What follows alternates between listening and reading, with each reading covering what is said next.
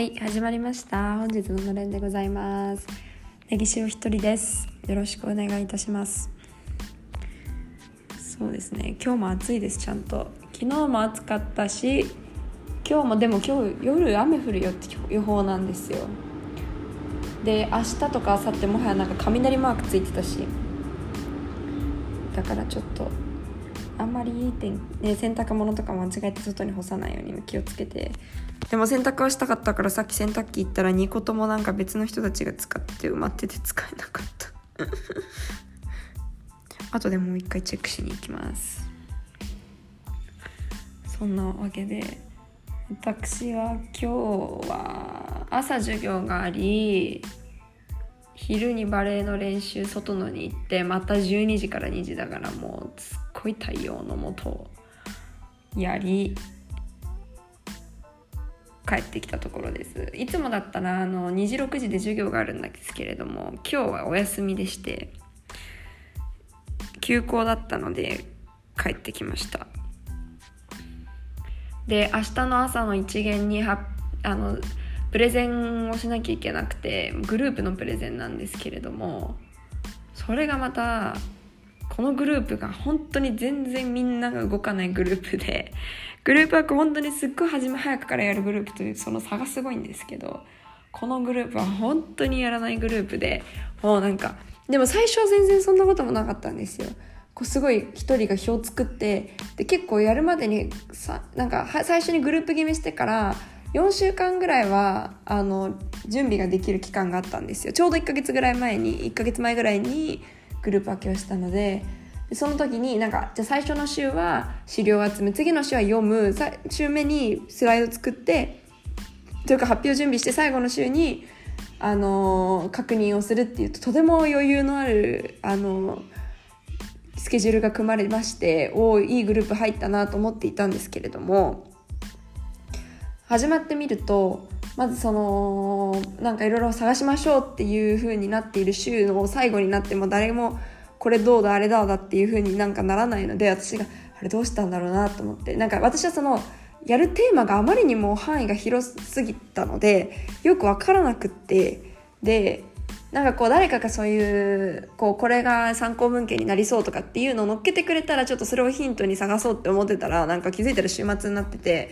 おかしいなと思ってみんなに聞いてみてもなんかそんななんかパピンとした答えパッとした答えが返ってこなくてで1個まあなんか結局誰かに聞いたって言って本が送られてきたんですけどもうポルトガル語でしかもなんかそんな定義の広い文章を読むのかと思いながらよくよく考えてあでも待てよ。って日本の状況を説明したらすごい喜ばれるだろうなと思いまして日本語であの日本でも絶対そういうのがあるようなテーマだったんですよ。なんかこうこういう情報がすごいありふれたこの社会においてでのアートっていうようなテーマだったので日本でももちろんそういうのはあるからで日本のあのこうみんなにはできないことだし日本のこう記事とかを読んでみようと思って一人で読んででそれをこう Google ドキュメントに書いてでそれってみんなとこうアドレスで共有ができるのでメールアドレスで。それ共有してとかやってもなんか誰も何もなんか反応もなければなんか書き足す人もいなくてあれどうしようどうしようみたいな一人でまたなって。でこの間の日曜日になんか他のゼミのやつが忙しかったから全然できてなくていい今から読みますみたいになっていやもう発表あさってなんですけどみたいな。しあさってか。日曜日の段階で。っていうので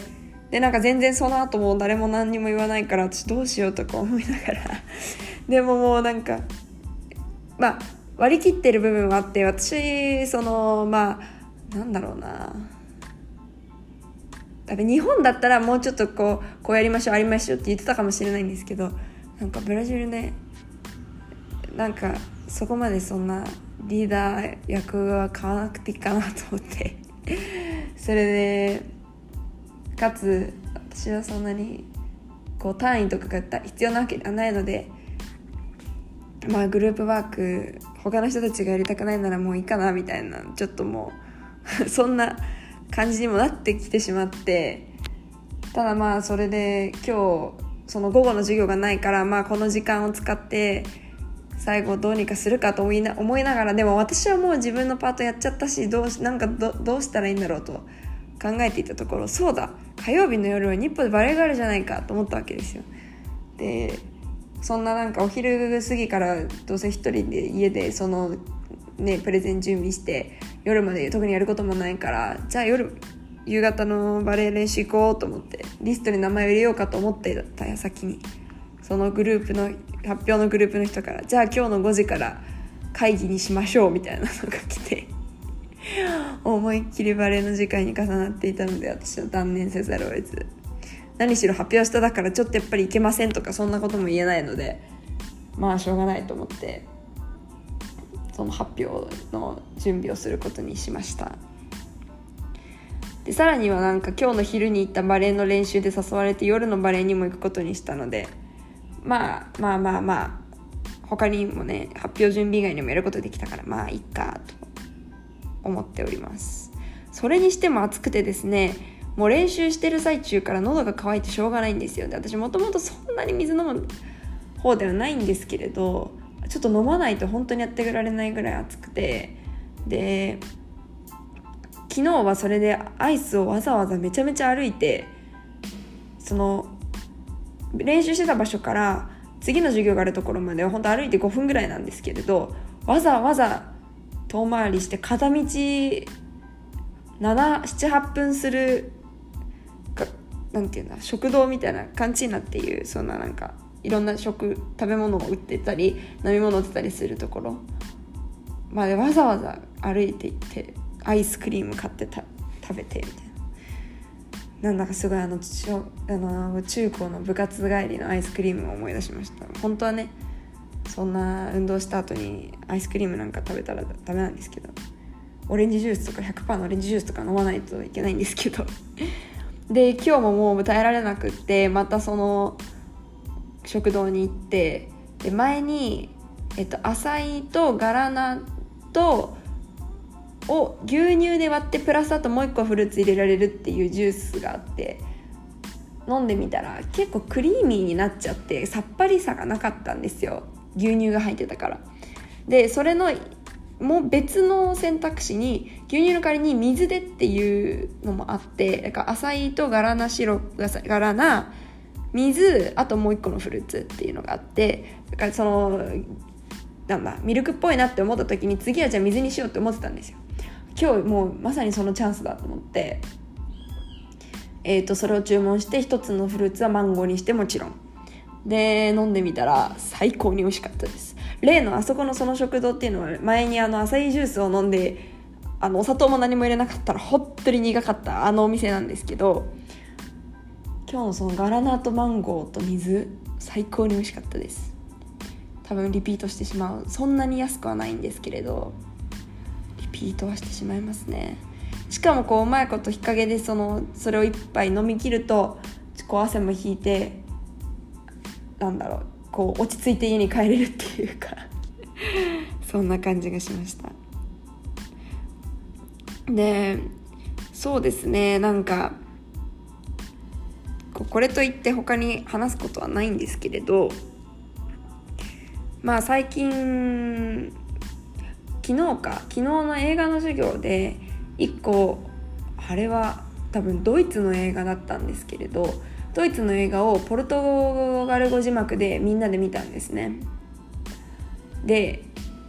こう今までにいろんなバージョンで私は見てきてそんな何て言ってんだバージョンっていうかオーディオと音声と字幕の組み合わせいろんなもので見てきて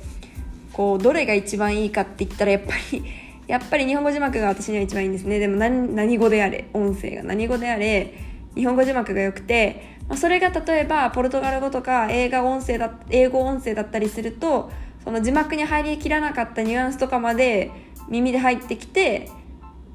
こう補えるっていう感じで日本語はそんなに私時間かけないポッて見たら入ってくるので映像も楽しめるしその音声の方にもっと注意も向けられるしっていうので一番効率がいいんですよね。でえっと、アメリカ留学してた時とかは英語の映画を映画英語字幕で見てたしブラジルでは、まあ、ポルトガル語のものをポルトガル語字幕で見たりとかっていうのがあって、まあ、それが一番、うん、あの勉強する中では一番いいのかなと思います。で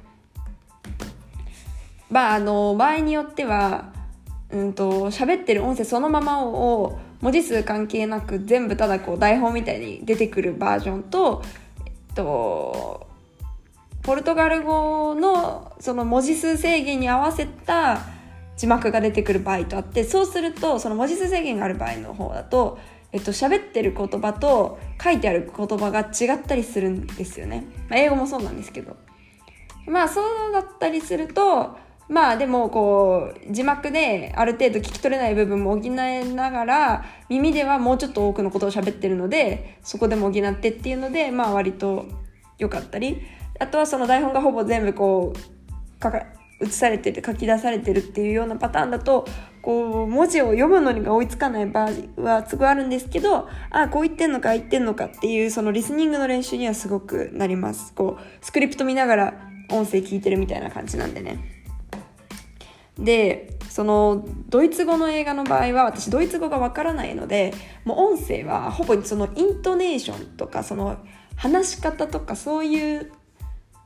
ヒントだけなんですよねそこから得られるのが。でもう情報は全部ポルトガル語字幕でよりにもよってポルトガルのポルトガル語字幕だったのでなんか多少なんかうんみたいな見慣れない 文法だったりなんかよくわからない単語だったりそういうのは出てきたんですけれどまああの内容を理解するにはそこまであのうん支障が出ないぐらいではありましてであの映画自体もあんまり会話がそこまでなかったっていうのもあって結構そこはついていけたんですね。ででもやっぱり知らない言語でポルトガル語字幕だとそのポルトガル語を読むのがそこまで別に早いわけではないので、えっと、ポルトガルその字幕に釘付けにならざるを得なくてその耳からの情報がないから字幕に釘付けにならざるを得なくてえっと、映像を見損ねるみたいなことも結構起きたんですよね。だから、それまたちょっと難しいなっていう、まだ学習言語の字幕で知らない国、言語のが話されてる映画を見るっていうのも結構なかなか難しいなというふうに思いました。で、あとは例えば、英語音声のポルトガル語字幕とか、結構よく友達と映画見るときにそれやるんですよね。えっと、ブラジルの映画を見ます。だから音声はポルトガル語です。で、えっ、と、私の、私は、まあ、ポルトガル語でもいいんですけど、もうちょっと英語字幕の方が理解できるかもって、あ、違うわ。友達とポルトガル語のメツを見るときはポルトガル語字幕で見てたんだ。じゃなくて、英語のを見るときです。英語の音声のハリウッド映画とかを見るときに、友達がブラジル人なのでポルトガル語字幕を出して見てたんですよね。でそうすると、まあ、私は英語もまあ分かるので音声からも情報を得つつポルトガル語での文字も見てなんかって言って合わせたいんですけれど一応どっちも学習言語なのでなんかもう頭フル回転しないといけなくて映像まであんまり注意して見ていられないコメディとかだとなおさらもうなんかわけわかんなくなって結構大変でした。で極めつけは韓国ドラマのポルトガル語字幕。えっとあちばやに着いたばっかりというかブラジルに着いたばっかりでまだあちばやにいた最初の1ヶ月の時にうんとポルトガル語の勉強したかったんですけれどまだポルトガル語聞き慣れてなかったのとかもあってえっとそのもう何回も見慣れた、えー、韓国語韓国のドラマで、えっと、ホスピタルホスピタルプレイリストっていう、えっと、英語だとそれで日本語だと「賢い私生活」っていうもう私が本当に大好きでシーズン12ともに4週はしているあのドラマ韓国ドラマがあるんですけれどもうそれってそんだけ見てるからもうどこでどんなことを喋ってるか分かるのでで多少は韓国語も分かるので韓国語音声はいいとしてでそこにこうポルトガル語をつけることでまあなんかこうそのポルトガル語にちょっとずつ慣れていこうっていう魂胆だったんですよでやってみたらもうあの頭フル回転超えてパンクしたんですよねもう。あのフル回転でもついていけなくて、えー、まずそのポルトガル語がついたばっかりでそもそもそんなにできたわけでもなかった。で読むスピードも遅い。かつ喋ってる言語は韓国語でポルトガル語以上にできない。でえっと、どんなセリフだったかなっていうそのニュアンスを思い出すのは日本語で思い出してるんですよね。このシーンでこんなこと言ってたな言ってたなっていうのを。日本語で思い出してるからもう頭の中に3言語がこうやってもうなんか交わり合っててでだから何て言ったらいいんだ。もう本当によく分かんない状態だったんですよ。でしかもしかも韓国語の文法と英語の文あポルトガル語の文法は全然違うのでその韓国語の文法は日本語に似てるんですよ。だから例えば主語述語の順番。まあ言ったら動詞が主語が最初に来て動詞が一番最後に来るような順番。で、えー、っとポルトガル語はどちらかというと英語に似てる。主語動詞ってきて後ろにもちょっとこう情報が付け加えられるような順番なのでまずその構造が違う上にその両方とも学習言語だからもうなんか本当にわけわかんなくなっちゃっあの1話の本当序盤でそれも諦めた記憶があります。確かもう言ってること分かってるからもうもはそこまで行くんだったらもはやもうあの音声も字幕もポルトガル語にしようと思って両方ポルトガル語に揃えた記憶があります。まだその方があこんなこと言ってたなっていうのを思い出す日本語とポルトガル語だけで済むので よっぽど楽でした。そうそんな感じでうん。どの音声でどんな字幕をつけるのかとかっていう組み合わせが変わるだけでも全然違うんですよねやっぱり。楽しめ方とか学ぶこととか。そういうのはなんだろうな。